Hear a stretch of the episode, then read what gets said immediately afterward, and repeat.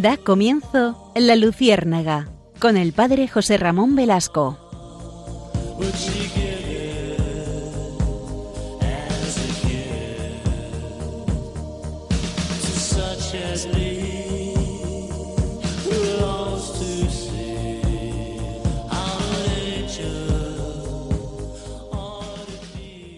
Hoy vamos a comenzar el programa de la, Luciérnaga de un modo muy especial, eh, especialmente con una noticia mm, muy triste, muy triste porque Iria Fernández, ustedes saben que Luciérnaga eh, siempre nos encontrábamos eh, Iria Fernández, Alex Gutiérrez en el control y servidor, estábamos haciendo el programa, pero eh, ya en alguna ocasión les dije que Iria tenía, estaba enferma, pero lo llevaba pues con mucha esperanza cristiana, pero ya lamentablemente ha fallecido. ella tenía cáncer, falleció el 27 de abril, es decir, hace, hace 15 días, y menos, hace, hace una semana. Y no ha sido por causa del coronavirus, sino por causa de su cáncer que arrastraba durante 10 años. Fueron 10 años de lucha, de lucha titánica y, finalmente eh, pues tenemos que eh, primero eh, dar gracias a Dios por el don inmenso que ha sido, que ha sido Iria con nosotros. Ha sido una bendición tenerla durante tanto tiempo. Y, luego además de dar gracias a Dios tenemos que rezar mucho pues por, por ella, ¿no? Porque realmente ha sido una mujer muy entregada. Ya les iré dando datos seguramente a lo largo del programa sobre esta realidad. Se une la muerte de nuestra querida Iria pues con este estado en que, en que estamos ahora eh, viviendo, el estado de, confinamiento que nos hace repensar muchas cuestiones esenciales. Y pensemos que, el Señor, pues de alguna manera, algo nos quiere decir con esta, con esta etapa. Por eso, eh, en homenaje a Iria, vamos a tener este programa de, homenaje a Iria, de, recordar eh, pues su testimonio, el paso por nuestras vidas. Yo conozco a Iria desde hace más de 10 años, por supuesto, hace casi 20, y, para mí ha sido un gran testimonio. Por eso vamos a, vamos a tener este, este programa de recuerdo, de vocación. Ustedes saben que Iria eh, escribía, escribía poesía, escribía muy bien y en este programa también vamos a hacer eh, recopilación de algunos de sus textos que, nos hablan mucho de su experiencia interior, de cómo ella vivió este tiempo mm, del cáncer, este tiempo de las dificultades eh, humanas profundas, pero siempre con la mirada puesta en el Señor. Me van a permitir que empiece con un texto que mm, en otra ocasión leí en, la Luciérnaga y que, y que Iria, a Iria le gustó mucho el texto que, les voy a contar, porque mm, hace muchos años, bueno, leía Delibes, a Delibes es, es un autor que se le lee con mucha frecuencia y se le relee, porque mm, tiene muchísimo contenido. Ustedes saben, quizá los que, los que no conozcan a, Miguel Delibes, tengo que decirles que él es un autor que ya murió, eh, es un claro representante del humanismo cristiano, es un hombre con una clarísima visión de la vida, especialmente también eh, del espacio eh, agrícola de, Valladolid, de Burgos, de Castilla en general, describe perfectamente aquellos ambientes, es un costumbrista, un hombre que, trata de, de rescatar lo esencial del género humano, y lo hace de una manera profundamente sencilla, pero muy intimista.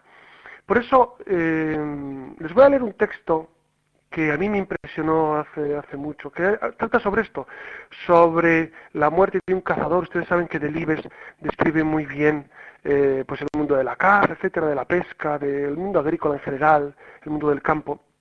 Y este texto, cuando lo leí, a Iria le encantó. Por eso Iria desde el cielo ahora seguramente lo escuchará con una sonrisa en los ojos en, los labios y, una mirada cristalina en sus ojos. Vamos a, recordar este texto. Eh, bueno, les pongo en antecedentes. Eh, son dos cazadores que salen a, cazar y a uno de ellos se le dispara la escopeta porque eh, quiere forzar a una, liebre a salir de su escondrijo, etcétera, Se le dispara y le dispara en el pecho, ¿no? Y dice el texto, no podemos dejarle morir como un perro, no podemos hacer eso. Don Florián bajó asustado y a pesar de que el reuma le hacía cojear, cruzaba las calles como un relámpago. El Pepe preguntó al verle, al ver a don Florián, si venía como cura o como cazador. Y don Florián le contestó que dejara eso, que venía a echar un párrafo y por si se le necesitase. El hombre, Pepe, jadeaba como un perro en agosto. Daba fatiga del verle. El Pepe le advirtió que de eso que se pensaba ni hablar. Pero don Florián, el cura, no hizo caso y se sentó junto al catre. Zacarías, Melecio, el padre del Pepe y yo mirábamos todo desde la puerta como si nos hubieran clavado allí. Al rato, don Florián empezó a decirle al Pepe que él no era malo y que muchas de las cosas que había hecho y que sirvieron para que algunos le juzgasen mal no pasaban la mayor parte de las veces de ser travesuras. Don Florián, el cura, hablaba a chorros para que el Pepe no se debilitase. Luego le recordó cuando metió de matute un cerdo en un ataúd en la época del extraperlo. El mismo don Florián la gozaba. El Pepe, desde la puerta, no parecía el Pepe. El hombre, en solo 24 horas, se había quedado en la espina de Santa Lucía. Me acordé de que la víspera el Pepe nos dijo que pensaba divertirse por toda la temporada, lo que es la vida. Don Florián le hablaba ahora de Dios y le decía que para Dios muchas de las cosas que los hombres juzgan malas no constituyen motivos de censura. El Pepe dijo que lo dejara, pero el cura se lió entonces a hablarle de los cazadores y le preguntó si no había sentido nunca, al llegar a lo alto de una loma, una sensación de alivio. El Pepe dijo que, a ver, que en las pantorrillas, pero don Florian le dijo que no era eso, sino la proximidad de Dios, y que imaginara lo que podría sentirse subiendo por encima de las nubes. El Pepe se cansó y le volvió la espalda. Pero don Florian, con toda su santa paciencia, siguió R que R, y le dijo que él no tenía la culpa de que nadie le hubiera hablado nunca del cielo de los cazadores, que estaba lleno de cotos más grandes y mejores, y que allí él tenía que ir, y él seguramente tenía un lugar especial, porque decía don Florian, allá arriba las laderas no pesan en los riñones como aquí abajo, ¿entiendes? O mejor todavía, tú le dirás al Señor cuando estés en el cielo, Señor, si no se enoja, yo quisiera que me ojearan esta mañana unas perdices.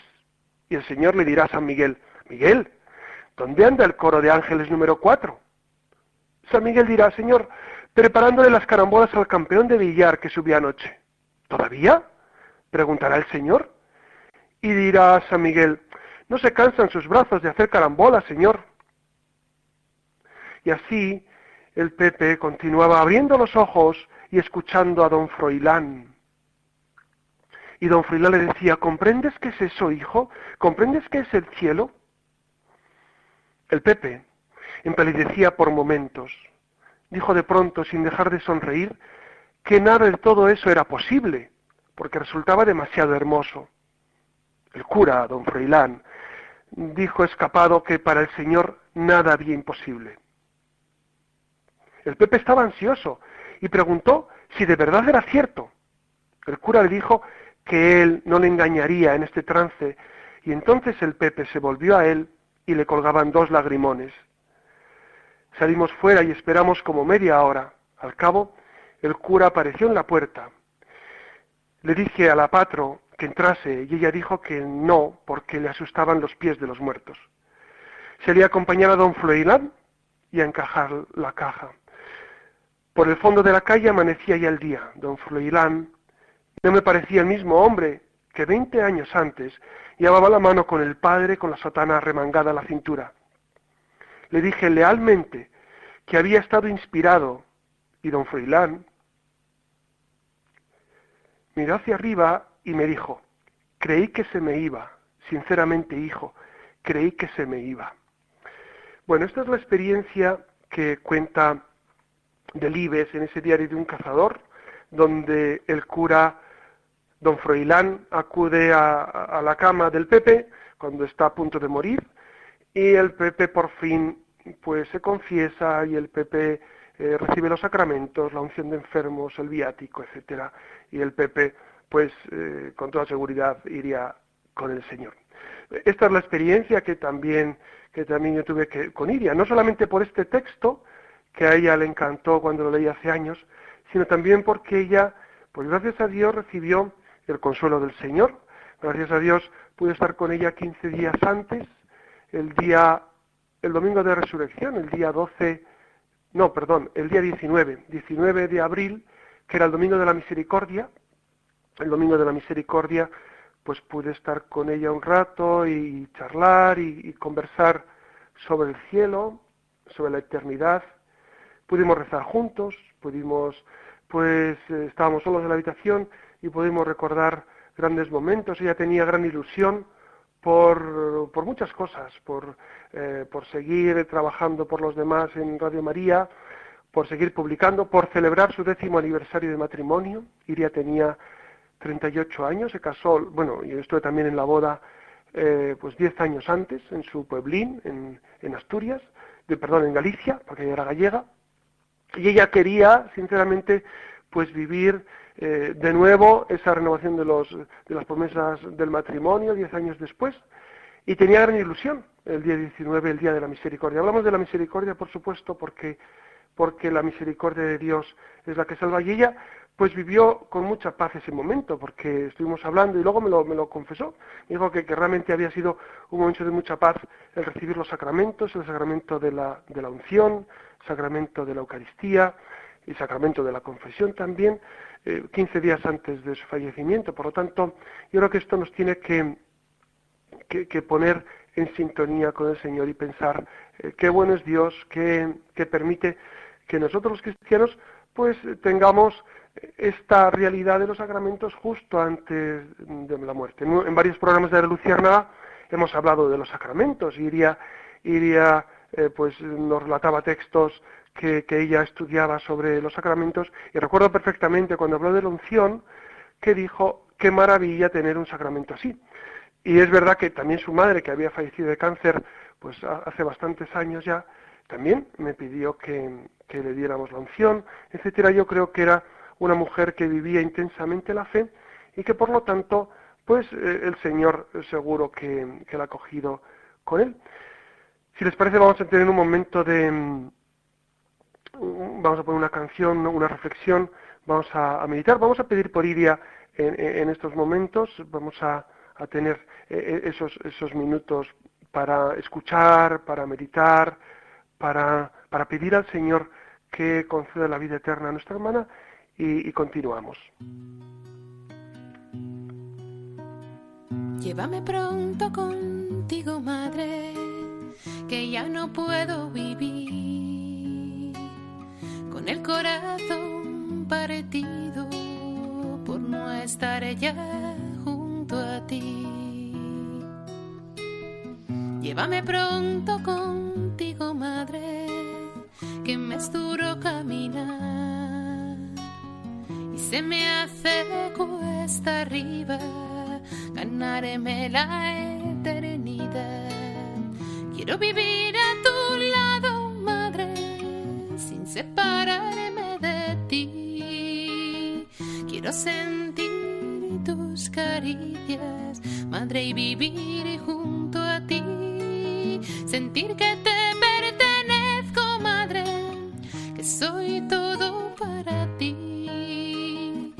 es mi gran alegría y mi razón de vivir.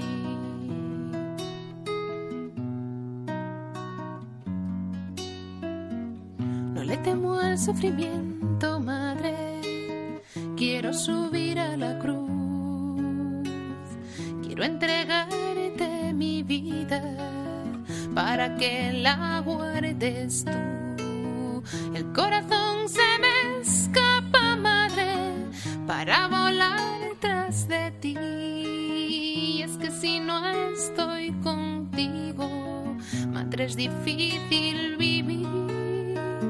Pensar en ti me consuela, madre, y yo quisiera morir cuando pienso que me espera la eternidad eternidad junto a ti, eternidad junto a ti.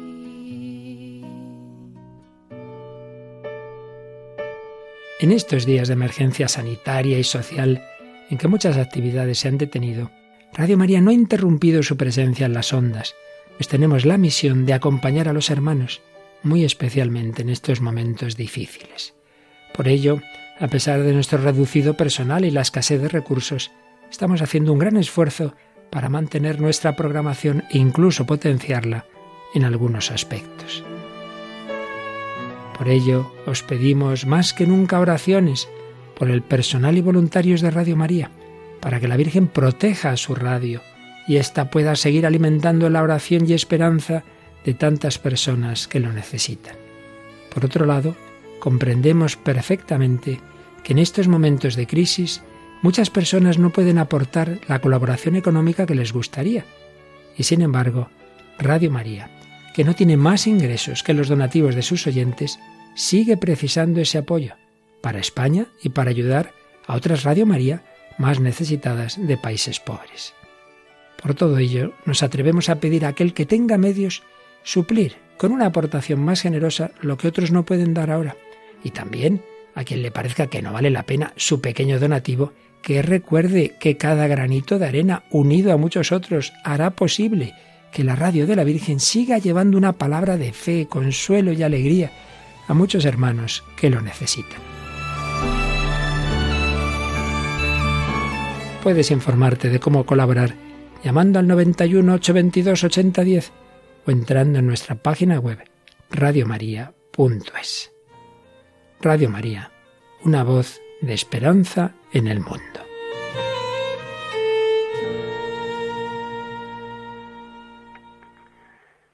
Y como ustedes han escuchado en esa cuña, realmente Iria también era gran fan de, Radio María y, luchaba porque se escuchaba. Pues es verdad que, es bueno que todos apoyemos esta gran labor, esta Radio de María. ¿A, cuánta gente le llega la radio? ¿A cuánta gente le ayuda a, pues a, vivir su realidad.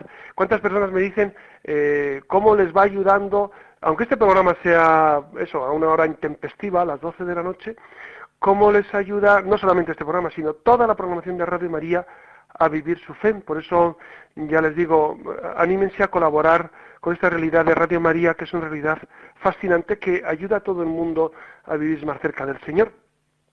Como les decía, Iria, nuestra querida Iria, amiga, eh, era gran escritora de poesía. Publicó varios libros de poesía. Eh, el primero, el primero que publicó, eh, tiene un título bien interesante. Se titula Vivir es tu tarea. Vivir es tu tarea. Que es su primer libro de poesía al cual le siguieron otros tantos, porque ella, además de ser poeta, era una gran oradora, es, decir, ella tenía mucha facilidad para hacer monólogos, para contar relatos, para contar cuentos. Entonces participó eh, en varios concursos de este tipo y, ganó. Eh, ha publicado, además de, este libro que les, que les comentaba, de Vivir es tu tarea, pues otros textos de poemas como Amor se escribe sin sangre, lo publicó en 2015, otro se titula Refugiamos, de 2016, y también ha publicado en diversas revistas poéticas. El último, el último de sus libros, eh, que ya lo comentamos en Radio María cuando, cuando fue publicado en 2019, se titula Allí donde no hay. Allí donde no hay. Ese es el título del último libro de Iria, el libro de poemas, que hace una, una versión interesantísima eh, entre, o sea, un, un mix entre Rayuela, de Julio Cortázar, que es un libro clásico, que es, eh, que es un libro profundamente emotivo, y la Biblia. Entonces, eh, ella, ella cuando me lo explicó me decía que quería dotar al, texto bíblico de un trasfondo más poético, y entonces ella pues se sirve de, varios de varios personajes de la Biblia y de varios textos para hacer su propia su propia aplicación, su propia visión, es muy original, es muy original y fíjense, en la dedicatoria que tiene el libro, dice, yo tengo 120 años, ya no puedo andar de un lado para otro. Además, el Señor me ha dicho que no cruzaré el Jordán. Esto ustedes saben que es del libro del Deuteronomio, pero fíjense el texto que ella escogió, ¿no? Lo repito, yo tengo 120 años, ya no puedo andar de un lado para otro. Además, el Señor me ha dicho que no cruzará el Jordán. Entonces dice a Moisés, como saben, ¿no? Pues ella lo puso como premonición porque ella sabía que la muerte le rondaba, ella sabía que, las dificultades que tenía a nivel físico eran muy grandes y que con dificultad podría, podría superar eh, e-, esa crisis, ¿no? Les voy a leer algunas de las poesías, si me permiten, porque va a ser un gran homenaje a ella, que tanto, eh, que tanto nos ayudó durante el programa de la Luciérnaga. Ha estado ella con nosotros durante cinco años. Los cinco años que, que hemos tenido de programa, ella siempre ha estado presente en cada programa, por eso ha sido una gran colaboradora. Y fíjense, en el libro Vivir es tu tarea, que fue el primero que publicó en 2014, la primera poesía, o, mejor, el primer texto, eh, es sobre su necesidad de escribir. Les leo el texto. Escribo para tildar una a una las vocales que apenas se escuchan en los nuevos tiempos. Es una reacción postrera, algo así como una devoción sin cláusulas testamentarias, donde uno se desnuda y es capaz de alzar la voz por encima del calcetín que queda más abajo. Será por eso, por lo que los grillos ya no ladran. Si usted me pregunta por qué escribo, no me queda más remedio que confesar que es una necesidad innata de la muñeca que gira para un lado, después para otro. Como ese disfraz del que se sirve la mañana cuando llueve y la tarde cuando el sol se oculta tras los espejos de los multicines. Pero si usted me pregunta, repito, que por qué escribo, no me quedará más remedio, quiero decir, confianza, que confesar. Que es por no saber qué hacer con el aire que, que se cuela entre las llagas de las tildes, comas y apóstrofes. Me llaman a escondidas, lo juro, para que las auxilie lo he visto con mis propios ojos. Primero, me susurraban a altas horas de la noche en el cuarto de baño. Después, me perseguían cuando yo me disponía a llenar la bañera, a preparar la sopa o a mirar atentamente cómo se caían las gotas por el retrovisor del coche. Ya no sé por dónde salen. Ni siquiera me molesto en buscar un lugar donde estar a salvo del poder incisivo de las palabras. Ya he pactado con ellas. Nada de sueldos ni contraseñas.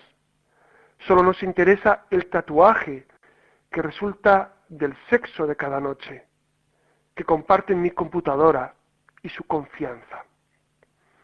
Es una necesidad, como ven, que Iria tenía en el fondo de su corazón, porque es verdad que ya eh, la poesía le brotaba del corazón, no tenía que hacer gran esfuerzo para, poetizar. De hecho, de hecho eh, en su vida, en su vida la poesía estaba muy presente, muy presente eh, no solamente por sus lecturas, que era insaciable lectora, sino porque, eh, digamos que, si me permiten, poetizaba la vida.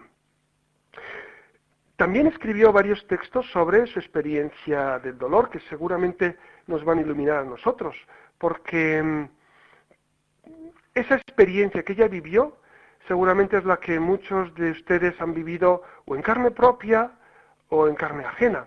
Y más en estos, en estos días que estamos viviendo la terrible pandemia del coronavirus, pues realmente eh, para muchos de nosotros está siendo un encuentro eh, con hospitales, con sufrimiento, con dolor, con muerte, mucha muerte, eh, aparte de la crisis económica que ya está, pero la muerte nos ha rondado a todos, ¿no? Nos ha rondado a todos durante estos días. Seguramente ustedes han pensado mucho en la muerte, yo lo he pensado mucho. Suelo pensar mucho en la muerte, pero estos días más. Eh, me ha tocado ir al, al hospital de, de, Leganés, el Severo Ochoa, a las urgencias, cuando estaba peor la pandemia, y eran, eran momentos durísimos, momentos muy complicados. También he ido al tanatorio en varias ocasiones porque realmente muchas personas necesitan ese aliento. Cuando nos han permitido, saben ustedes que eh, se han hecho eh, muchos entierros sin presencia de sacerdotes, sin presencia de familiares, por el mismo tipo de virus. Pues si me permiten les leo este texto sobre los hospitales que escribió Iria en este libro Vivir es tu tarea. E-, ella era gran experta en hospitales no solamente por sí misma, sino por su madre también, que tuvo también su etapa de cáncer. Los hospitales son grises, como sus muecas, que finadas esperan la entrada de cientos de hombres mutilados, casi imperceptibles en los andares. Las mujeres, igualmente mutiladas, iluminan a voces los pasillos casi etéreos y se esfuerzan por dibujar a su paso soles que queman más allá de los ojos. Se reúnen en la sala rosa, donde las agujas vuelan con intención de hacer parada en algún pellejo que no hiele. Será entonces cuando el grillete de suero exalte su momento de gracia. Y los despojos de las escamas, que a ratos se caen de los ojos, esgriman por fin un detalle, una sonrisa de fondo en la pared deshecha.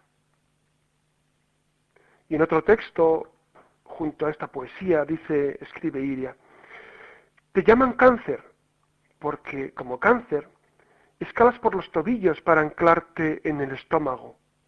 Nuestros estómagos, que a medio hacer, se retuercen por el peso brusco de la morfina. Te llaman cáncer, porque ocultas tras de ti mil nombres como el tuyo, porque esquivas apellidos para evitar sus márgenes y te escondes en nombres propios para venerarlos. Te llaman cáncer, porque a veces callas. No gritas de cara al dolor, sino que asientes tras los pasos de las ceremonias médicas y los enchufes. Te llaman cáncer, cáncer te llaman. Tienen miedo de pronunciarte despacio, como yo lo hago. Cáncer. Que hiela el pecho, el pescuezo y a veces hasta las ganas. Te llaman cáncer, renuncia, desgana. Cáncer, no más.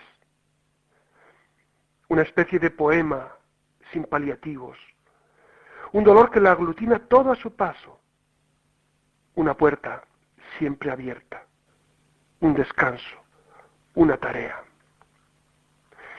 Esta es eh, la visión poética de Iria en este contexto precisamente de su propio cáncer, que, que tanto la hizo sufrir, pero que ella llevaba con mucho optimismo. De hecho, cada vez que nos reuníamos en la radio, en Radio María, eh, y yo le decía qué tal estaba, siempre me decía que bien. Bien, eh, claro, yo, claro, después de conocerla 20 años, sabía eh, las caras que ponía en cada circunstancia y sabía cómo de bien estaba. Es verdad que ella siempre procuraba al exterior transmitir una, mm, pues una paz, una, armonía, una esperanza, pero en su interior sufría porque eh, las pruebas que le hicieron fueron largas, y, tuvo tratamientos experimentales que de repente alumbraban una cierta esperanza y luego esa esperanza se diluía como una gota entre las manos y sin embargo ella pues seguía manteniendo esa luz en los ojos. No le gustaba que le preguntaran sobre ella misma, porque, porque era, muy celosa de su propio yo, no le gustaba hablar de, de su propio sufrimiento, de hecho se enfadaba cuando alguien le preguntaba y, me lo contaba. Dice exactamente qué tipo de cáncer tienes o cómo.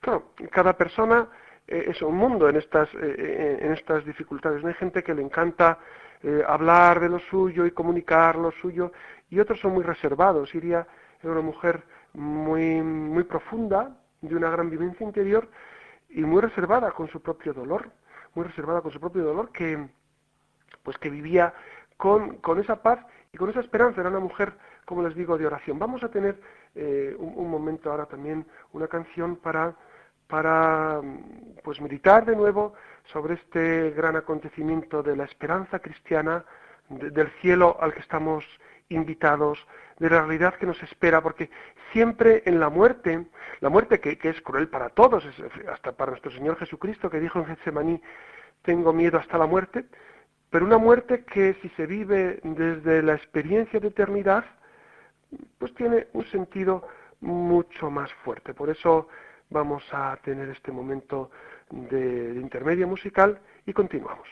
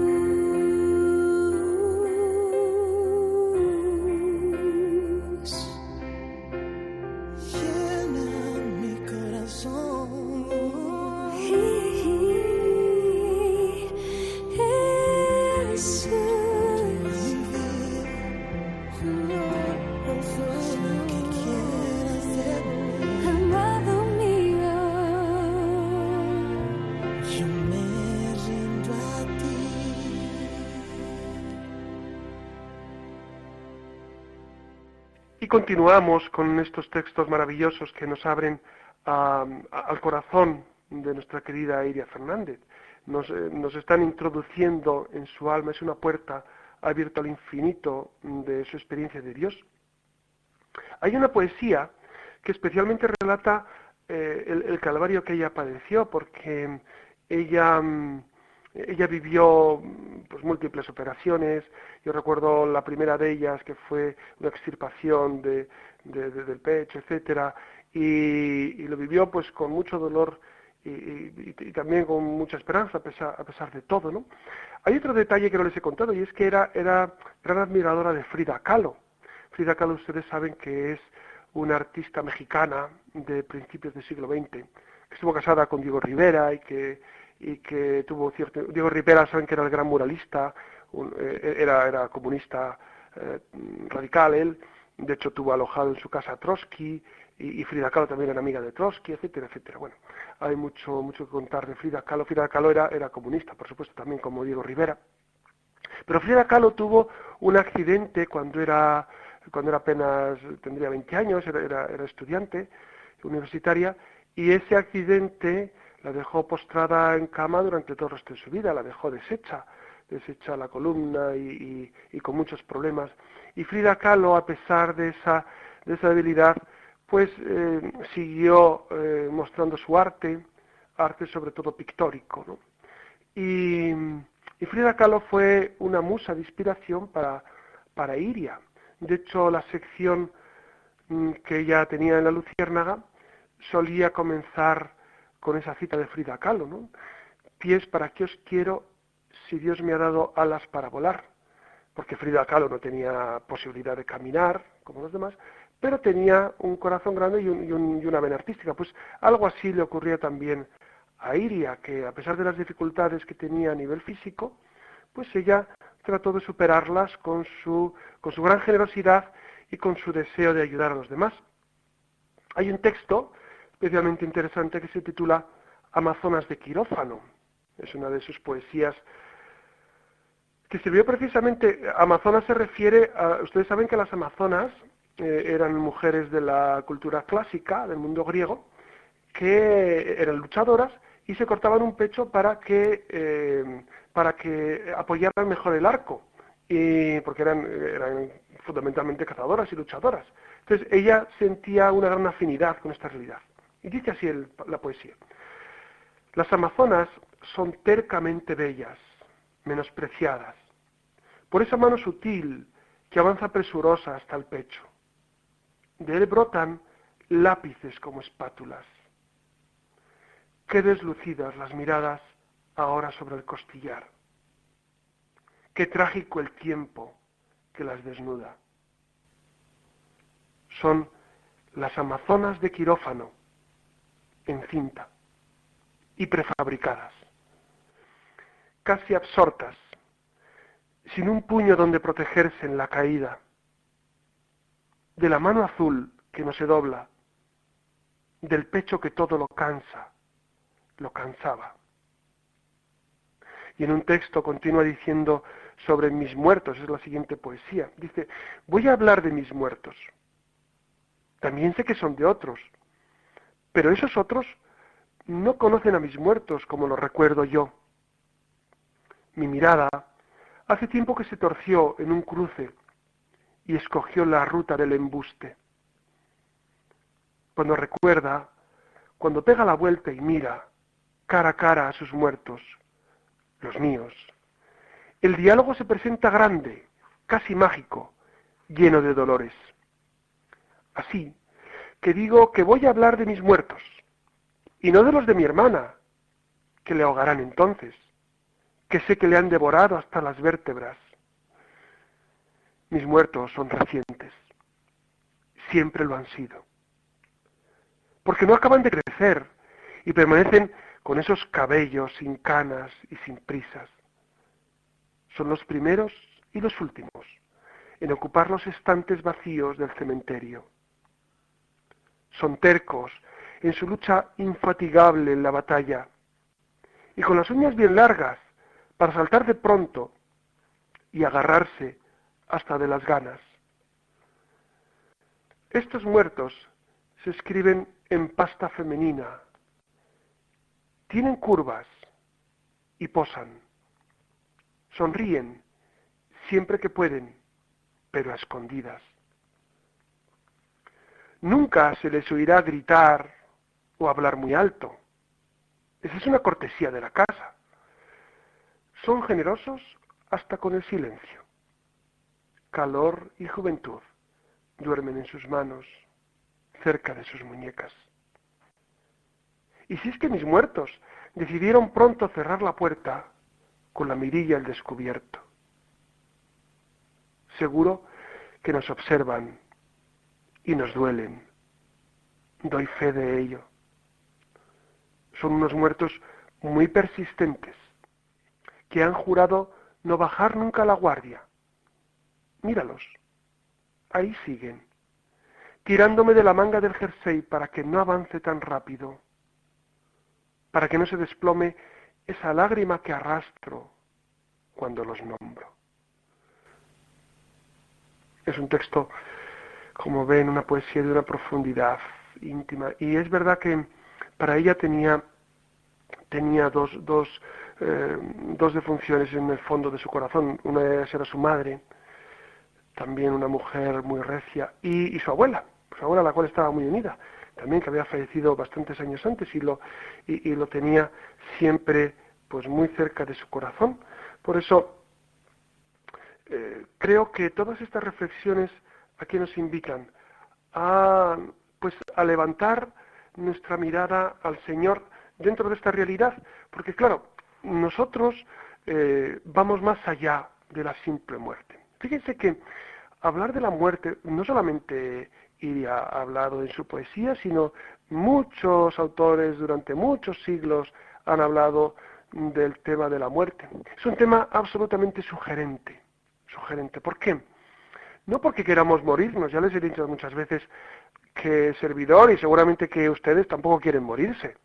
Nadie de entrada quiere morirse, pero es verdad que mm, desde la fe nosotros observamos la grandeza de la muerte, de la muerte, porque, porque el amor es más fuerte que la muerte. Es más fuerte. Esto lo dijo Juan Pablo II en una de sus homilías y me dejó muy impresionado, porque mm, es verdad que más allá de la muerte está el amor de Dios. ¿Qué hay después de la muerte? Dios. Dios eternamente. Y entonces, ¿qué hacemos en esta vida? Pues agradar al Señor con nuestra existencia para después de este tránsito por este mundo eh, concluir, con ese espacio sagrado que es el encuentro con Dios nuestro Señor. Le hablé el día que le di la unción precisamente de la realidad del buen ladrón, al cual tenemos gran devoción, seguramente ustedes tanto como yo, eh, el buen ladrón que arrebató, arrebató el cielo al Señor, cuando precisamente en el momento de la cruz le dijo, acuérdate de mí cuando estés en tu reino. Y Jesucristo, en vez de pasarle factura de todos los males que había realizado en vida, le dijo, no te preocupes, hoy estarás conmigo en el paraíso. Pues eh, eso Iria lo vivía también con mucha intensidad, esa confianza en el Señor, ese, ese pedir a Dios eh, ser llevada al cielo, ser llevada al cielo. A pesar de que cuando hablábamos ella tenía planes de futuro como, como tenemos todos, pero siempre con esa puerta abierta a la eternidad, con esa puerta abierta a pensar, bueno, el Señor me va a pedir la vida en cualquier momento y tengo que estar bien dispuesto. Y bien dispuesto precisamente con los sacramentos. Yo insisto mucho en que tenemos que vivir precisamente este, este, momento de, redimensionar los sacramentos de nuestra vida. Son la esencia de nuestra vida. Eucaristía, confesión, unción de enfermos, son el centro de nuestra vida. Por eso, ojalá que vivamos en torno a ellos, porque viviremos con mucha más paz, con mucha más armonía, con mucha más unión con el Señor, ¿no? Hay otro detalle que también eh, he pasado por alto y es que ella murió en el mes de abril, el 27 de abril, por la noche, y su hija le puso de nombre Abril. De hecho, cuando, cuando se bautizó la niña, la niña tiene ahora tres años, Abril, y yo le dije, hombre, pero ¿cómo le vas a llamar Abril? Y él dijo, ¿y por qué no? Y dije, hombre, porque Abril solo suena poco, llámale Abril María o María Abril. Y finalmente incluyó el nombre de María. Claro, me parecía que era lo más correcto, pero ella tenía como una gran eh, persuasión de que ese nombre de Abril pues encajaba perfectamente con su niña. Y fíjense, al final Dios eh, pues se la llevó con el el día 27 en el mes de abril. Les leo una última poesía que, y con la cual concluimos este, este momento que, que he estado con ustedes. Se titula Morirse es cosa nuestra. Dice así. Soportar la lluvia, amamantar al hijo, entablillar la herida, coser a golpes, errar a oscuras, encender la noche, recuperar la vida. Morirse es algo nuestro. Connubio que detesta las celebraciones y esas manos caducas que abrazan la vergüenza de seguir con vida. Esa luz que se desmorona cuando el trigo nace y cesa la cigarra. No sé cuánto de nuestro tiene la muerte. Si Dios y los dioses se juntan para dibujarlas sin credos ni apuestas, solo comprando horas al día para desayunar en silencio, robándonos los ojos, buscando en esos pozos tu rastro de febrero. Como ven, son poesías que nos hablan al corazón y que nos tocan lo más íntimo de nuestra alma, porque Iria tenía esa cualidad de saber tocar las fibras más profundas de nuestro ser. Por eso mm, sigamos rezando por Iria, por supuesto, sigamos en conexión, sigamos rezando también eh, y hacemos extensivo a los que están sufriendo tanto por, este virus, por la pandemia, no solamente en España, en el resto del mundo. Sé que en América Latina, donde escuchan Radio María, también, también están sufriendo por este, eh, por este tremendo virus. Eh, tenemos que invocar al Señor y rezar y mantener siempre la esperanza. Me despido de ustedes les ha hablado su amigo José Ramón Velasco.